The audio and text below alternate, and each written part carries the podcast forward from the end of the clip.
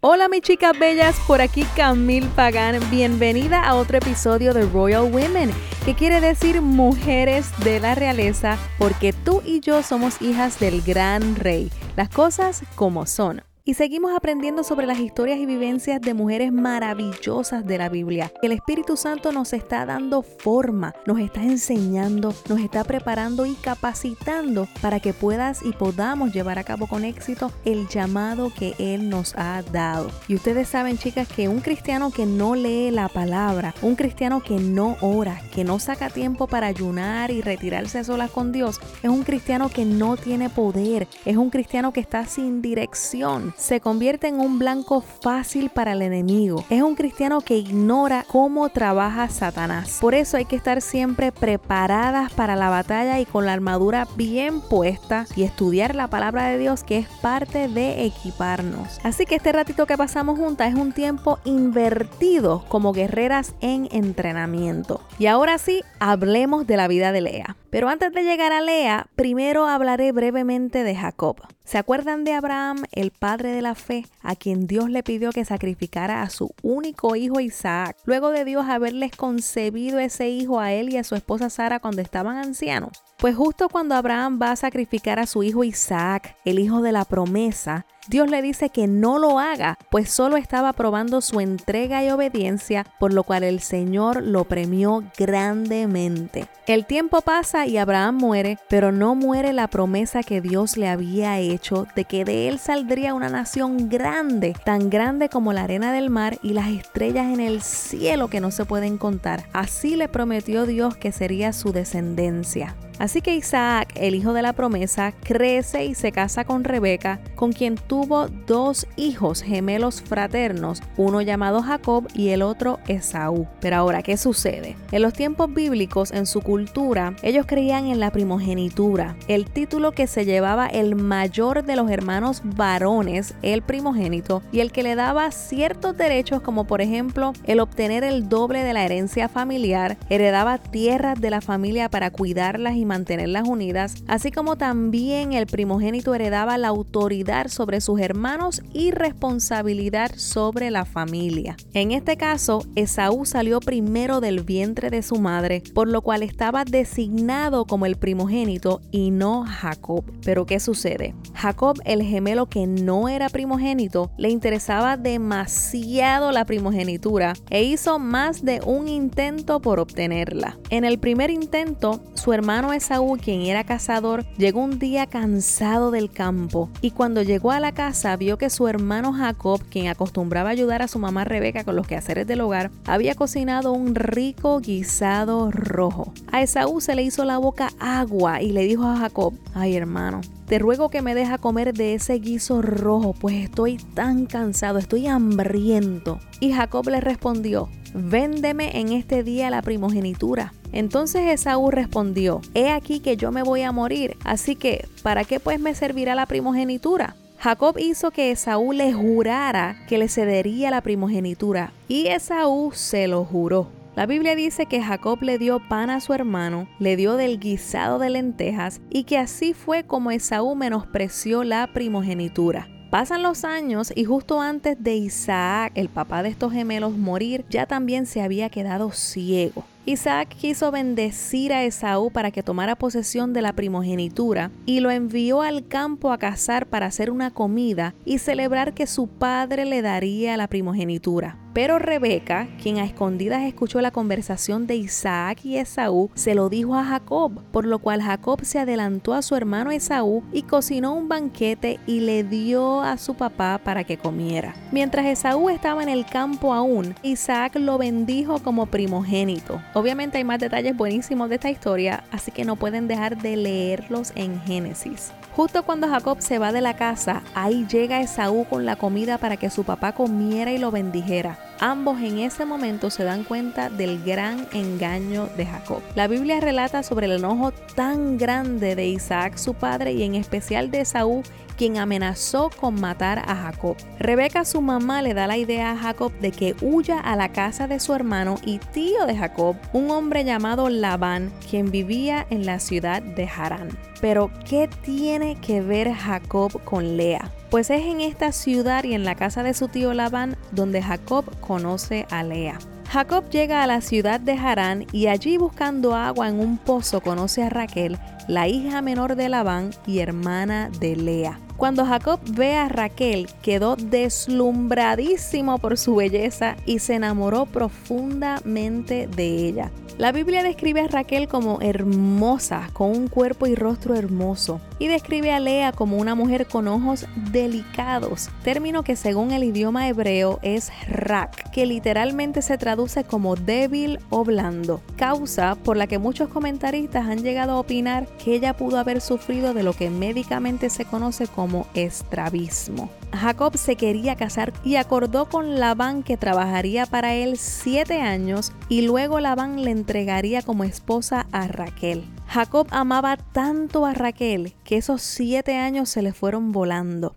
Por fin llegó el tiempo y el día en que Raquel debía ser entregada como esposa. Labán reunió a todos y organizó una fiesta de bodas, pero por la noche Labán le entregó como esposa a su hija Lea. Y uno dice, ¿pero qué pasó aquí? ¿Jacob estaba ciego o qué? Y sucede que en aquellos tiempos la costumbre establecía que la novia debía entrar a la recámara o habitación especialmente preparada para la noche de boda, cubierta con un velo oscuro que debía mantenerse puesto toda la noche hasta la mañana siguiente, cuando con el acto de la remoción del velo se daba por consumado el pacto del matrimonio. A la mañana siguiente, cuando Jacob removió el velo del rostro de Lea, se sintió tan frustrado cuando la vio, se sintió súper herido y engañado, por lo que rápidamente fue a confrontar a Labán. Con esto podemos ver lo que dice Gálatas 6:7, cuando habla de que lo que cada uno haya sembrado, eso será lo que cosechará. En un momento dado, Jacob sembró engaño con la situación de la primogenitura y ahora él estaba recibiendo su merecido y cosechando según él había sembrado. Dios es amor y ese mismo amor es lo que también lo hace un Dios de justicia, porque Él desea enseñarnos y madurarnos. Jacob confronta a Labán y Labán se justificó diciéndole que la hija menor no se podía casar antes que la mayor. Así que le dijo a Jacob que completara esa semana de boda con Lea y que al culminar esa semana le entregaría a Raquel también, pero solo si Jacob trabajaba para él siete años más. Y así lo hizo Jacob por el amor tan grande que le tenía a Raquel.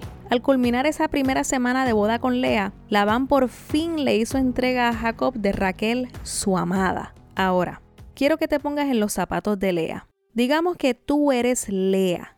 ¿Cómo te sentirías en saber que el que es tu esposo no te ama a ti, sino que ama a tu hermana? Tú has sido testigo de cómo tu esposo se ha desvivido todos estos años por tu hermana y contigo no ha tenido detalles. ¿Cómo te sentirías en saber que quizás tu padre inventó lo de que tu hermana mayor se tiene que casar antes de la menor porque sabe que vivías acomplejada y sintiéndote fea e inferior a tu hermana, a la que siempre le han alabado su belleza? Esa noche de bodas, Lea había recibido la atención, el amor y el afecto que probablemente nunca antes había experimentado, pero sabía que ese trato realmente no era inspirado por el amor que Jacob sentía hacia ella, sino hacia su hermana. Lea estaba atrapada en las consecuencias del modo manipulador y egocentrista de las acciones de su padre y en el rechazo que le manifestaba su esposo. Ella no había optado por vivir esto, pero a pesar de no haberlo escogido, esta era una realidad a la que ella le debía hacer frente. Y te pregunto, ¿alguna vez te ha tocado vivir las consecuencias de las malas acciones de los demás? Lea es un claro ejemplo de alguien que ha tenido que pasar por esto. Como mencioné, luego de una semana después de la boda con Lea, Jacob se convirtió en el esposo de Raquel, la mujer que él anhelaba darle todo su amor todo su afecto, toda su atención, calor, comprensión y llenarla de detalles. Imagínate cómo esto pudo haberle afectado la autoestima a Lea. Y quizás muchas de nosotros no hemos pasado por lo que pasó Lea, por lo cual no podemos entenderlo del todo. Pero algo que me enamora de esta historia es que Lea no pasó por alto delante de los ojos del Señor Quizás para su hermana Lea pasó por alto, quizás para su esposo Lea pasó por alto, pero ella nunca pasó por alto delante de los ojos del Señor, así como tú tampoco, ni tu situación pasa por alto delante de los ojos de Dios. El Señor te vio y te ve, así como vio a Lea y no la ignoró, y tampoco te ignora a ti. Por las acciones de Raquel en esta historia, se puede describir como una mujer amargada, envidiosa, busca pleitos, idólatra y con desprecio hacia su hermana Lea. Pero miren qué hermoso lo que dice Génesis capítulo 29 versículo 31. Cuando el Señor vio que Jacob despreciaba a Lea, hizo que ésta tuviera hijos, pero a Raquel la mantuvo estéril. Dios todo lo ve, mis chicas, y nada pasa por desapercibido delante de sus ojos. El Señor saca y siempre sacará la cara por ti, así como lo hizo con Lea.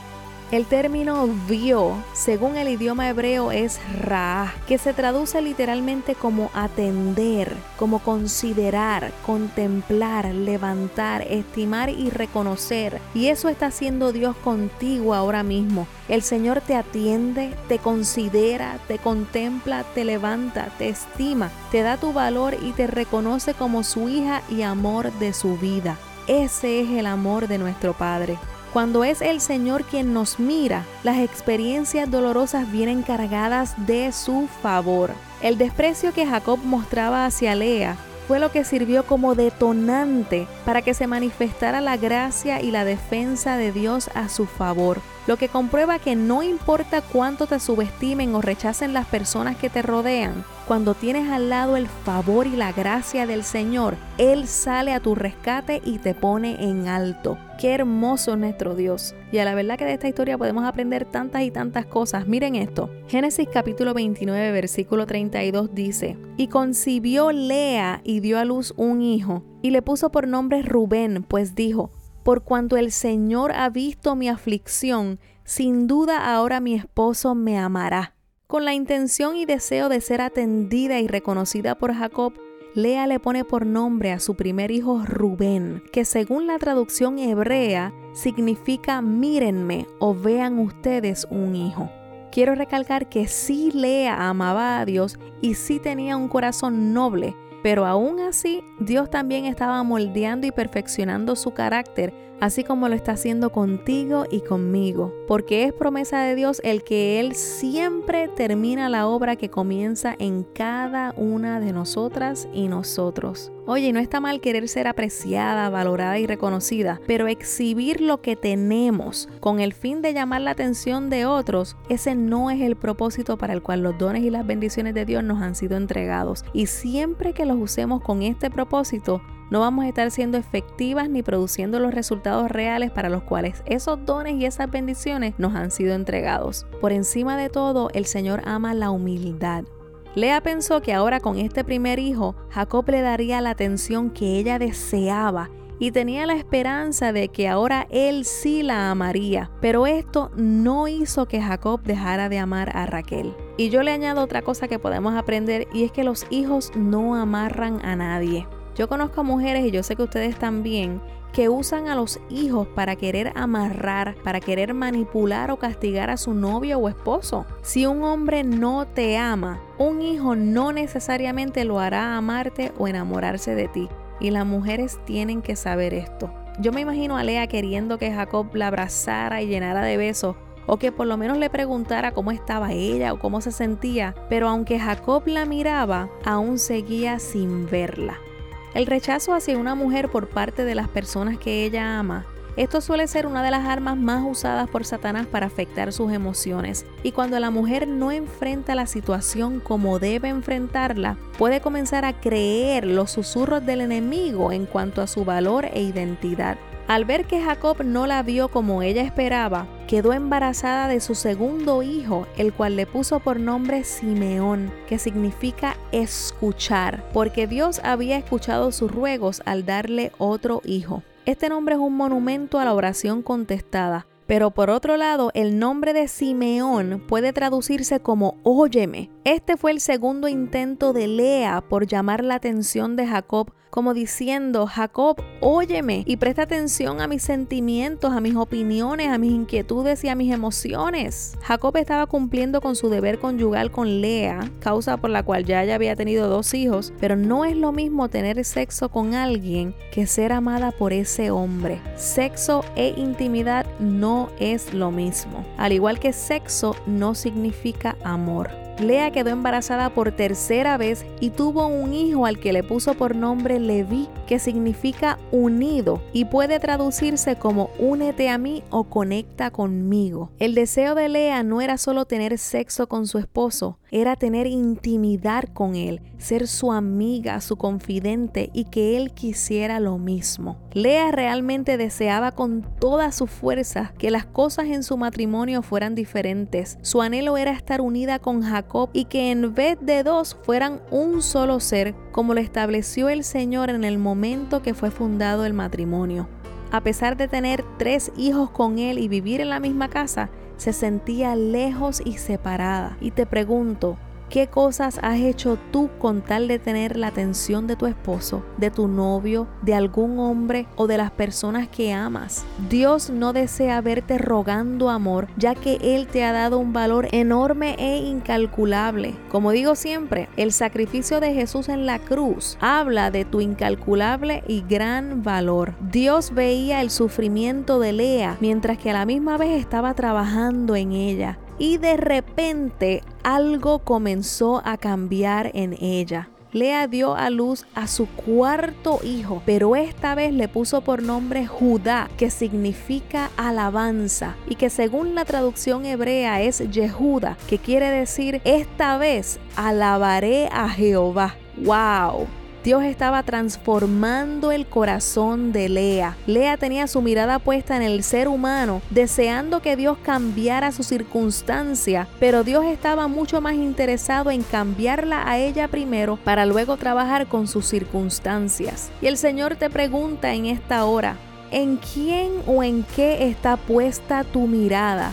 ¿En dónde está puesta tu confianza, hija mía? El Señor te dice, mantén tus expectativas altas solo en mí, porque mientras el ser humano te puede fallar, yo nunca te voy a fallar. ¿Qué cosas debes soltar de una vez en mis manos? Te pregunta el Espíritu Santo. Soy yo el que obra y hago que las cosas sucedan. ¿Qué cosas están robando tu paz ahora mismo que debes reemplazar por alabanza? ¿Realmente conoces el poder de alabarme? te pregunta el Señor. ¿Acaso has olvidado que yo me muevo en medio de la alabanza? ¿Deseas verme mover en tu vida? Alábame. ¿Deseas verme obrar milagros y mover montañas a tu favor? Alábame. ¿Te sientes frustrada por las circunstancias? Alábame. ¿No entiendes lo que estoy haciendo en medio de la tormenta y la confusión? Alábame. Yo soy Jehová Shalom, Jehová tu paz. Eres madre soltera y estás criando a tus hijos sin ayuda. Alábame. Yo soy Jehová Jireh, tu proveedor. Si fuiste abandonada por tu esposo y sientes que no vales nada y la soledad y la tristeza te arropan,